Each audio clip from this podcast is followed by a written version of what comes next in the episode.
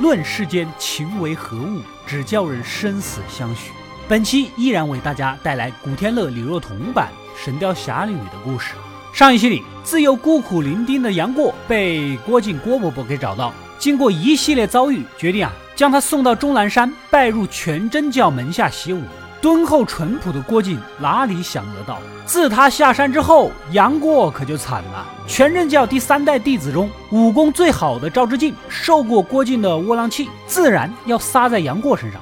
这天刚揍完小杨过，突然钟声大作。原来呀，掌教丘处机召集全体弟子开会，他要跟几个师兄弟啊，要下山去治赤练仙子李莫愁，所以交代第三代弟子之首的尹志平代掌全真教。志平愿意跟随师傅下山斩妖除魔。本座和众位师叔商量过，决定由你留守重阳宫，暂代掌教之职。是师傅。弟子致敬，也希望能追随各位师叔伯下山。一旁的赵志敬就不服了，也吵着闹着要陪师傅们下山。但他现在最大的任务就是好好的教杨过武功。正说着，邱如机看到杨过脸上的伤，立马变了脸色。杨过。你过来，你为何弄成这个样子？为何受伤？你是否私下和人比武？说，这是不是打架了呀？机智的杨过干脆趁此机会指桑骂槐起来。啊，谁知道在这个时候呢？突然，只疯狗从后扑出，对弟子又抓又咬。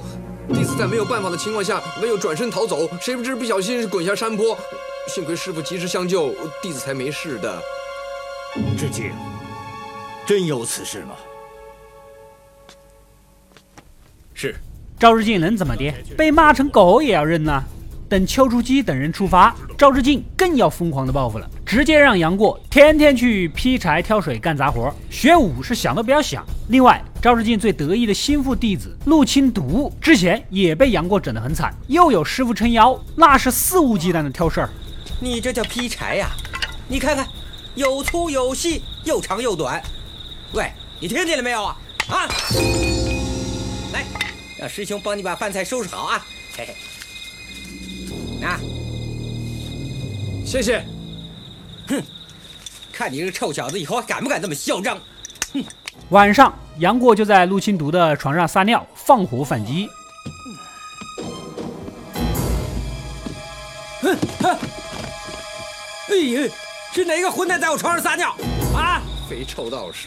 要我吃泥巴和饭，哼哼哼哼，让你尝尝我的童子尿的滋味。他们俩反正就这么相爱相杀的许久，相互也就习惯了。这天，两个人又在斗嘴。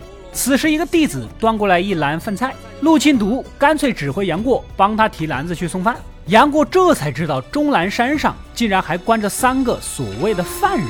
喂，你们三个家伙别装死了，吃饭了，拿进去给他们吃。哎呀，小王爷啊！他们一见到杨过，就好似看到故人般喊了出来。杨过内心犯了嘀咕，显然这三个人可能知道自己的身世，趁着晚上悄悄潜回牢房打听消息。原来他们仨是十几年前大金国六王爷完颜洪烈的手下，三头蛟侯通海、鬼门龙王沙通天和千手人屠彭连虎。听名字多么的威风凛凛，其实就是战五渣，几乎等同于买了皮肤的高级兵那种。他们三个人在前传《射雕英雄传》里，第二次华山论剑的时候被老顽童抓住囚禁至今，而杨过的父亲杨康恰恰是完颜洪烈的养子，所以三人才错认叫他小王爷。总算知道点父亲的信息，杨过激动地追问死因，三个人也毫不客气，放我们走，我就告诉你。这不等隔天，先放一把火，把人都吸引过去，然后带领着沙雕三人组下山，才知道自己的杀父仇人正是郭靖和黄蓉。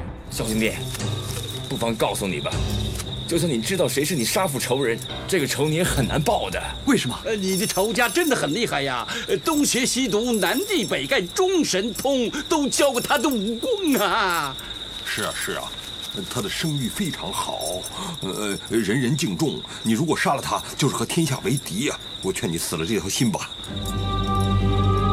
你们所说的，莫非就是郭靖和黄蓉两夫妇？哦，那那那，你你自己说的，我们一句没说过啊，没有说过。哎，我们先走了。走走走走走。由于杨过原本就不负责送饭，跟他不搭嘎，这个事儿归陆清独管，赵日进就没多做责骂，三个囚犯逃走的事就这么蒙混过去了。看时间差不多了，赵日进决定开始教杨过武功。一开始杨过还挺高兴，哪知道搞来搞去只教心法和口诀，不教招式。这不搞了几个月，正好到了全真教比武考试前的小考，杨过能咋的？还不是跟着现场陪着大家一起看个热闹。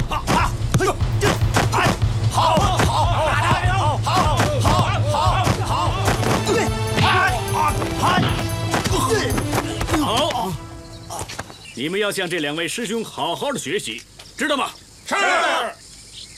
杨过，你出来。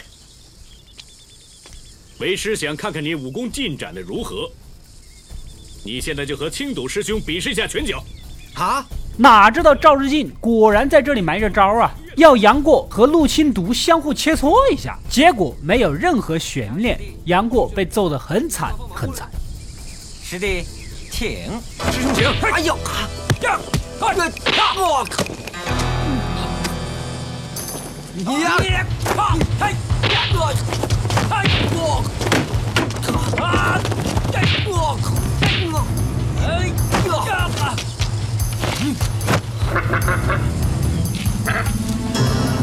不服气呀！关键时刻，他想起了干爹吸毒欧阳锋曾教的绝世神功蛤蟆功，哪管那么多，直接使了出来。此招无比刚猛，直接将陆青毒给震倒在地，生死未卜。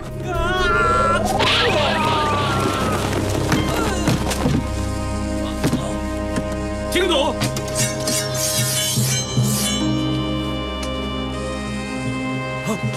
你这畜生，想畏罪逃走？退，是。眼看闯了大祸，杨过是撒腿就跑，一脚踩滑，从山崖跌了下去。而赵之敬带着人追到了山脚下的活死人墓的地界，哪知道突然一群蜜蜂袭来，将他咬得满头是包。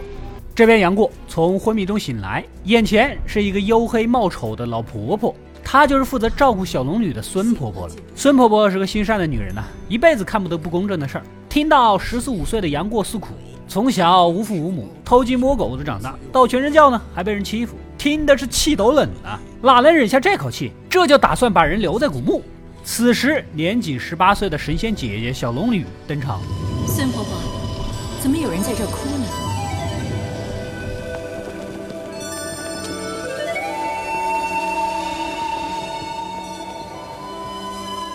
只见她绝世容貌，秀美若仙，冰肌玉骨，连杨过都不禁看呆了眼。古墓派早有门规，不可能留外人。孙婆婆说不动，只好带着杨过回全真教，看能不能劝几句，解除一下误会。哪知道没走多远，就遇到赵志敬一群人，他被咬得中了毒，正好过来讨要解药，而且语言还很强硬，搞得孙婆婆很不爽。双方一言不合打了起来。杨过已经不是你们全真教弟子了，他已经拜了我们古墓派小龙女姑娘为师。赵志敬这么虐待我，他根本没资格做我师傅。住嘴！你这叛徒！竟敢大逆不道，改拜他人为师！我今天非杀了你这个叛徒！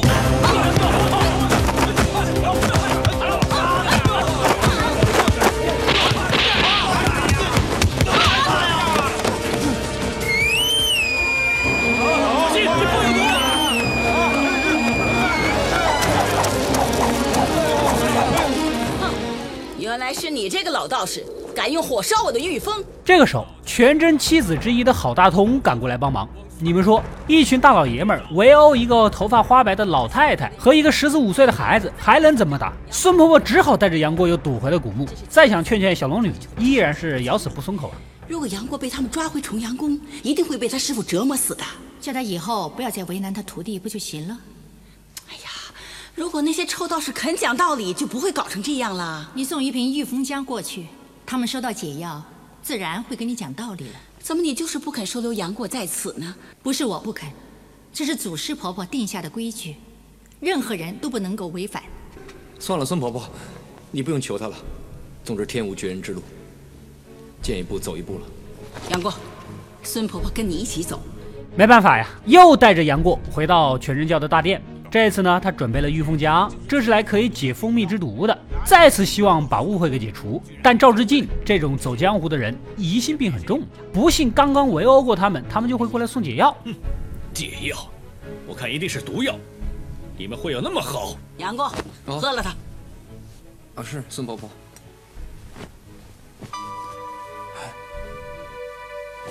杨过，御风浆的味道如何啊？简直是清甜润肺，解毒怡神呐！杨过，我们走。嗯，前辈，请恕贫道刚才多疑，请您再赐一瓶解药。解药？刚才不是被杨过喝光了吗？前辈真要走的话，就请先留下解药和杨过吧。哈，就凭你们两个想留得住我？妈呀！最终双方又打了起来，但这次太过深入，直接被围得里三层外三层。郝大通跟孙婆婆单挑起来。孙婆婆电视剧里没说，但是她年轻的时候是被林朝英救过的。后来想去活死人墓拜谢，结果找不到门牌号，受王重阳的指点才找到。最后。被林朝英的弟子，也就是小龙女和李莫愁的师傅给收留下来，一直就在古墓里面负责照顾小龙女。但是他资质平平，武功也就不可能高。孙婆婆果然是不敌的，被打倒在地。然而为了救杨过，她假装认错求情，接着突然袭击。老身技不如人，无话可说，只求郝道长能网开一面，放过这位小兄弟。孙婆婆，孙婆婆，你又何必如此呢？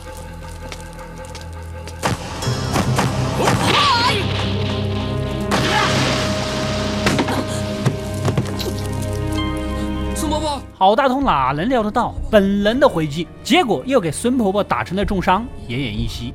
此时，小龙女从天而降，一群男人欺负两个老弱妇孺，全真教真是英雄，真是好汉。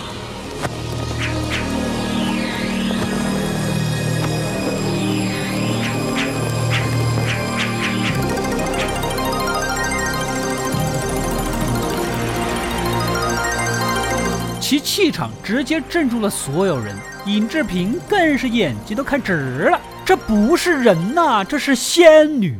这里多说两句，尹志平是全真教历史上的真实人物，平白无故背了一个奸污小龙女的黑锅，他的后人当然是颇有怨言的。所以金庸先生在后面出版的小说里面，把名字改成了甄志炳。以后看到不同的名字，不代表是盗版。孙婆婆临死前只求小龙女好好的照顾杨过，毕竟她也是孙婆婆一手带大的。临死前的要求自然是要答应的。我想请小姐你照顾她一生一世，以后都别让人欺负她。你从小到大都是我。一手照顾的，好，我答应你。孙伯伯，孙伯伯，孙伯伯。说完，这孙伯伯就咽了气。为了报仇，小龙女跟郝大通打了起来。只能说郝大通完全不是对手，连佩剑都被折断，脑袋一转，决定认输。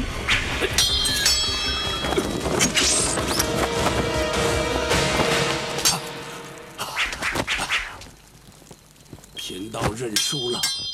你杀死了孙婆婆，难道一句认输就可以置身事外？龙姑娘，此言甚是。贫道今日持有。师傅！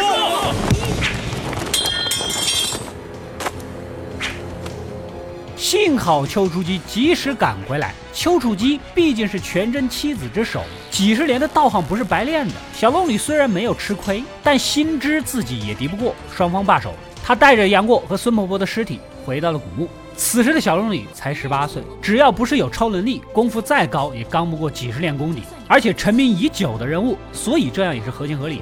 整理完尸体，两个人聊起了照顾这件事起来。小龙女答应了孙婆婆要照顾杨过一生一世，所以就一定会是一生一世。我既然答应孙婆婆照顾你一生一世，那我永远是不会离开这里。你自然也不会例外。我可以等你死了之后，我再出去吗？因为你年纪比我大，一定比我早死的。既然我答应了孙婆婆照顾你一生一世，我就一定不会比你先死。你怎么知道你一定比我长命啊？那当然，因为在我死之前，我会先杀了你。啊？你非常的遵守诺言，把杨过给整懵了。隔天一早，顽皮的杨过呢，就闹着肚子饿要吃东西，然后才知道。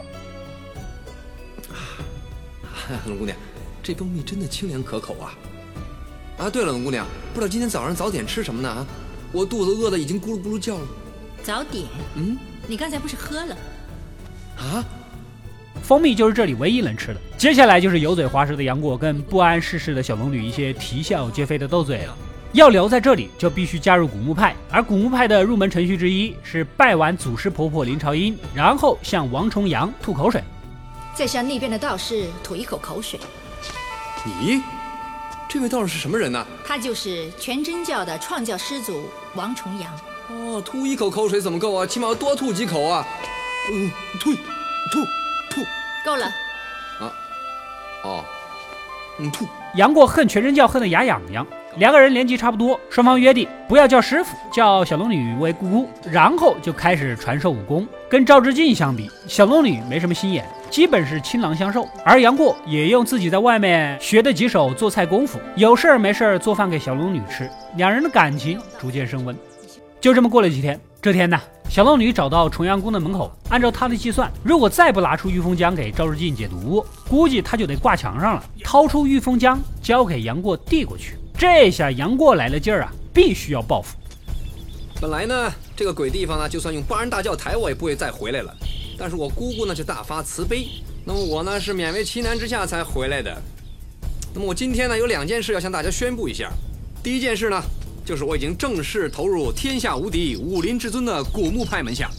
第二件事呢，就是我已经拜得天仙下凡、武功盖世的小龙女为师，全真教跟我一刀两断，毫无瓜葛。你呢，不再是我师傅，而我也不再是你徒弟。赵之敬，你听清楚了没有？秦司令，你这畜生！哎，第二件事要向大家宣布的就是，我奉了姑姑之命前来赐解药给你的。虽然你这个人呢卑鄙无耻、刻薄小气、阴险毒辣、不仁不义，但是我姑姑呢慈悲为怀、心胸广阔、大仁大义。过儿啊，说够了，快把解药给他们，我们走。给赵志敬都整懵了。至此，杨过跟着小龙女学习武功，如此这般过了数月。根据小说，应该有个两年呐，武功精进了不少，跟赵志敬也能打个平手。而小龙女却也犯了难，她也想学习古墓派的上乘绝学《玉女心经》，但这个项目的前置条件是需要熟练掌握全真教的心法和口诀的。哦吼！杨过就是只会心法和口诀，别的全真教的他什么都不会啊！两个人又这么练了许久，双双熟练，接下来直接上《玉女心经》的外功，依然一切顺利。没想到练完外功，看墙上的说明书才知道，修炼核心内功需要两个人，而且以免体内热气无法及时发散，都不能穿衣服，否则可能丧命。杨过还是脑瓜子灵活啊，想到了办法，找到了山中一个隐秘的花园，两个人坐在花丛里就挡着了，看不到了，是不是？这天晚上，两人开始修炼，正是小龙女突破的关键时刻。没想到赵志敬和尹志平突然钻到这里聊起了八卦。赵志敬，你终日出言单打，无非也是因为我当了全真教的首座大弟子，你怕我以后会当掌门？你不守清是他们犯了我们全真教的戒律，有什么资格当我们的首座弟子？我犯了哪条戒律？淫戒！混账！我什么时候犯了淫戒？你每天偷偷的在纸上写上“小龙女”三个字，你以为我不知道？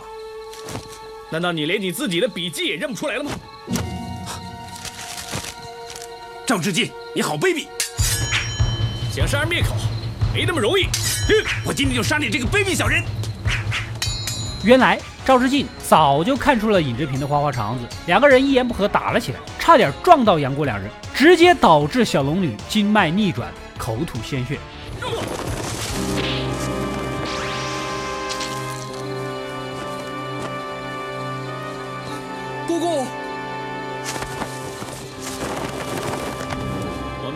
帝朝思暮想、惦念这个妖女，原来她躲在这里跟别人偷情。你住嘴！姑姑，过儿，你替我杀了他们，不要让他们在外面乱说话。过儿遵命。此时杨过的武功早已超越了这俩人，将他们制服，正要动手，没想到尹志平开始给自己加戏。杨过，你听我说几句话，有话就快说。杨过，事到如今你要杀就杀，不过我可以向你保证，如果今天的事我泄露半句，定以死谢罪。你要我信你？只要龙姑娘开口说一声，我尹某死而无憾。你逼他发毒誓，就饶他不死吧。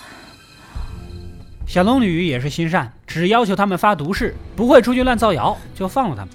回到古墓，小龙女身受重伤，眼见这关是撑不过去了，她提剑准备了结杨过，也算是对得起孙婆婆的临终托付了。姑姑，你，你，你，你干什么？姑姑的内伤是不会好的。不要，姑姑，不要！我答应过孙婆婆，不要照顾你一生一世。如果我现在不杀了你，我死后哪还有脸见他？杨过哪料得到这么死脑筋的，只能撒丫子的逃出了古墓，一夜奔跑，不敢停留。隔天在路边烤点吃的，正好遇到个年轻的道姑，她就是赤练仙子李莫愁的弟子洪凌波。你起来，我有话要跟你说。又怎么啦？我问你，你干嘛看都不看我一眼？我的脸很难看吗？根据金庸先生小说的话来说，洪凌波也是有个七八分美貌的，而且也沉迷于自己的美貌，所以有男人不看他，自然会感到生气。此时的他大不了杨过几岁，说话也比较孩子气，他也想去古墓看看能不能搞来玉女心经练一练。这不，强拉着杨过带路。那你要不要带路？不带。那我就拧你耳朵。哎呀呀呀呀呀呀！好疼啊！放手啊！那你现在带不带路？带带带带带带。这个道姑分明就是想去活死人墓。现在姑姑受了伤，如果她要对姑姑不利，那姑姑不就很危险吗？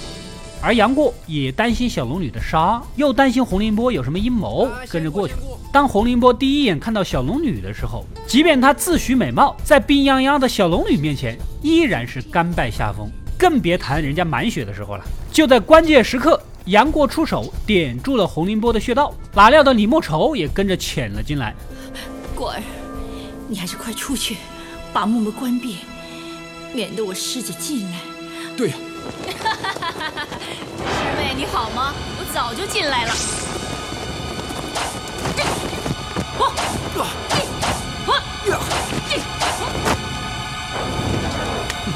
师妹，这个臭男人是谁？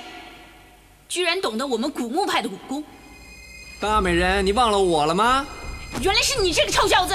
一见到曾经抱过自己的杨过，李莫愁万分的激动。眼下肯定是打不过的。小龙女亲身交代杨过床下的机关，两人直接跌落到古墓深处。而他自知命不久矣，为了不让师姐李莫愁得到玉女心经，他会放下古墓大门的断龙石。如此一来，任何人都不可能再离开古墓了。他也想通了，杨过还有大好的未来，不应该死在这儿。叮嘱待会儿他去吸引李莫愁的注意力，让杨过赶紧逃出去。一会儿我出去引我师姐决斗，果儿。你趁我没放下断龙石之前，逃出古墓去。不行，姑姑，我绝对不会离开你的。你不要再说了，姑姑主意已定。你跟我来，果儿，马上放下断龙石。今晚是我最后一个晚上见到朗月繁星。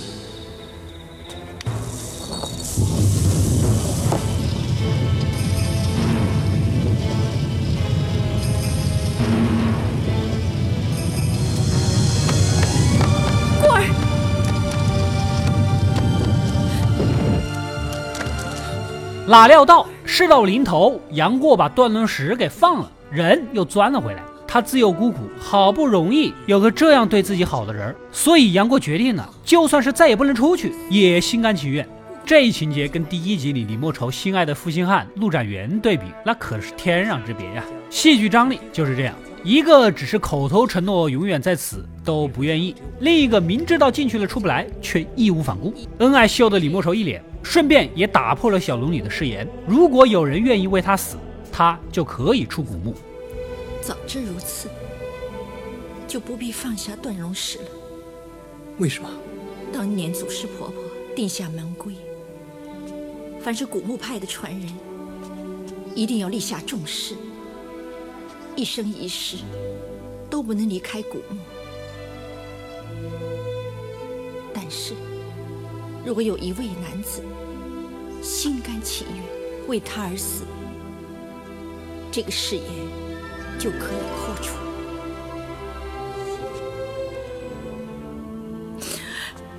果儿，你用力抱着姑姑。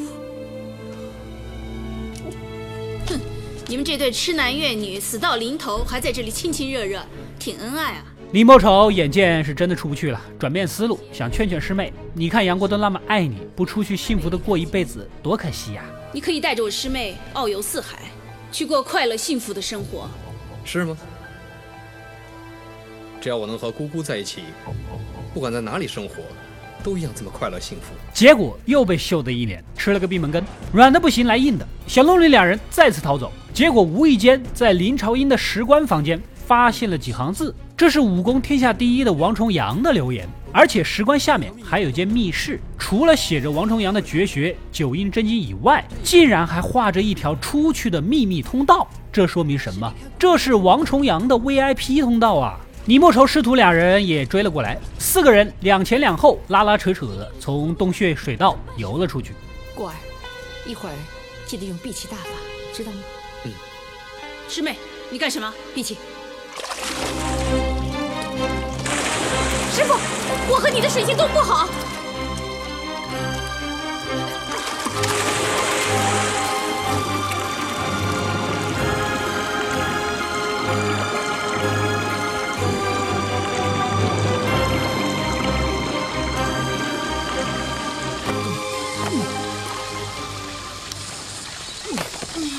你莫愁师徒俩水性不是很好，出来就躺下了。小龙女心善，没有动他们。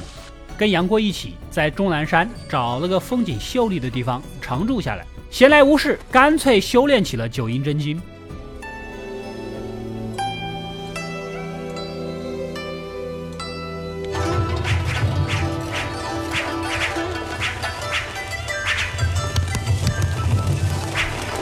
具体怎么练呢？就是一边去抄作业，一边巩固练习。有时候杨过也会下山去采集物资，哪知道这一天正巧被尹志平给遇到。看到了杨过，必然附近就有小龙女。离上次见到小龙女已经过去两年了。你们知道尹志平这两年是怎么过的吗？那当然是悄悄跟踪过去呀。然而巧就巧在，西毒欧阳锋也一直在打探杨过的消息。从卧龙凤雏兄弟两人嘴中知道了人在终南山的全真教，又在全真教的弟子口中得知他在古墓。反正找来找去，这天晚上终于找到了杨过，那是异常的高兴呐。这几年你到哪儿去了？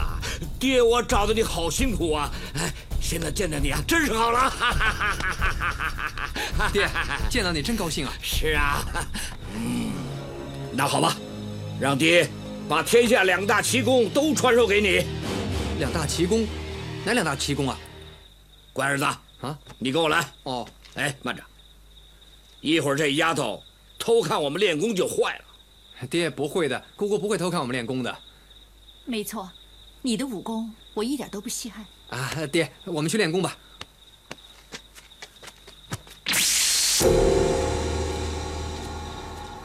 怕小龙女偷学他的绝世武功，将其点穴，然后跑得远远的，继续教杨过蛤蟆功了。后来的事情大家也都知道了。尹志平壮着胆子咽了咽口水，朝着朝思暮想的女神走过去。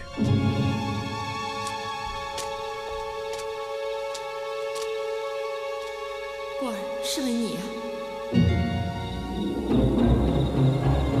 过儿，你干什么？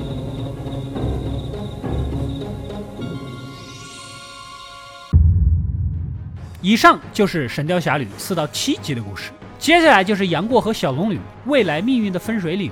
原本应该恩爱在一起的两人，因为这次重大的变故而各奔东西。下山后的杨过会认识上各式各样的美女。也会遇到九指神丐、洪七公传授武功等奇遇，接下来的故事也会越发的精彩。好了，喜欢本期视频的小伙伴点个赞支持一下，没点关注的赶紧点一个关注。本期视频点赞过六万，三天内给大家继续更新《神雕侠侣》。